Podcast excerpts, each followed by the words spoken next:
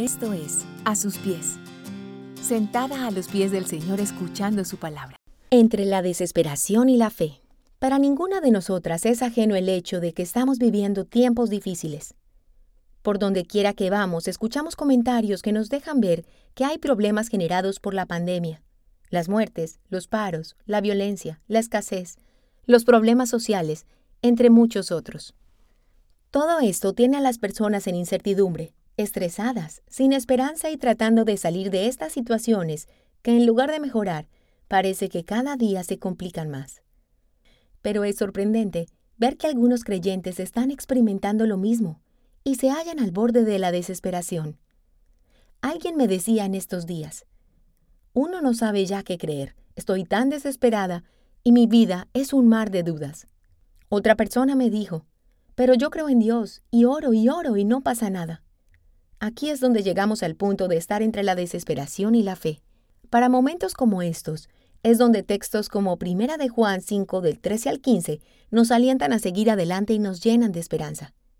El apóstol Juan está escribiendo a personas que en medio de un ambiente tenso y de conflicto creen en el nombre del Hijo de Dios, y él les dice que le escribe para que sepan que tienen vida eterna. ¿Por qué les dice esto? Al ser hijos de Dios, por ende tienen vida eterna. Pero es que en medio de los conflictos y la desesperación, tenemos la tendencia a olvidarnos de esta realidad y nos centramos en los problemas. Nos apartamos del conocimiento de nuestro Dios y de su Hijo Jesucristo, a quien Él ha enviado, y quien es la vida eterna. Juan 17:3. Entonces Juan se los recuerda para volverlos a la paz y la esperanza. Por otro lado, el apóstol nos recuerda que Dios quiere que depositemos nuestra confianza en Él. Así lo expresa en 1 de Juan 5 del 14 al 15. Y esta es la confianza que tenemos delante de Él, que si pedimos cualquier cosa conforme a su voluntad, Él nos oye. Y si sabemos que Él nos oye en cualquier cosa que pidamos, sabemos que tenemos las peticiones que le hemos hecho. Es fundamental para nosotras en estos tiempos tener a alguien que nos oye en medio de la desesperación y la angustia. El saber que Dios nos escucha es de mucho alivio, ya que hoy en día es difícil encontrar quien nos quiera oír, pues ni los médicos, ni la EPS, ni la familia, ni los gobernantes pueden hacerlo.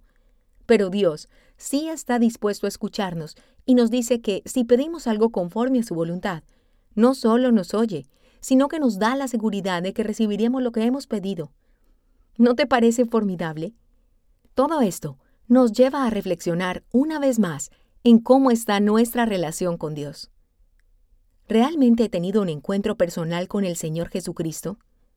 ¿Reconozco que soy pecadora y arrepentida y le he pedido perdón por mis pecados? ¿Le creo? Creo que ha venido al mundo a morir por nuestros pecados y que ha resucitado y me ha dado vida eterna. Creo que me ha dado su espíritu y que mora en mí.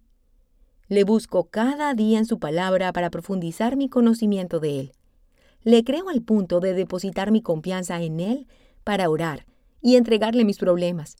O en medio del conflicto y la desesperación busco otros dioses, ídolos de los cuales Dios quiere que me aparte. Primera de Juan 5:21. Querida mujer, acerquémonos al Señor Jesucristo con plena conciencia de que en Él tenemos vida eterna. Descansemos en su presencia, depositando nuestra confianza solo en aquel que es poderoso para ayudarnos cualquiera sea nuestra situación. Y no dejemos que nada ni nadie nos robe la paz que solo Él puede dar. Si te gusta este contenido, compártelo y síguenos a través de YouTube e Instagram, A Sus Pies Mujeres, y en nuestra página web www.asuspiesmujeres.com.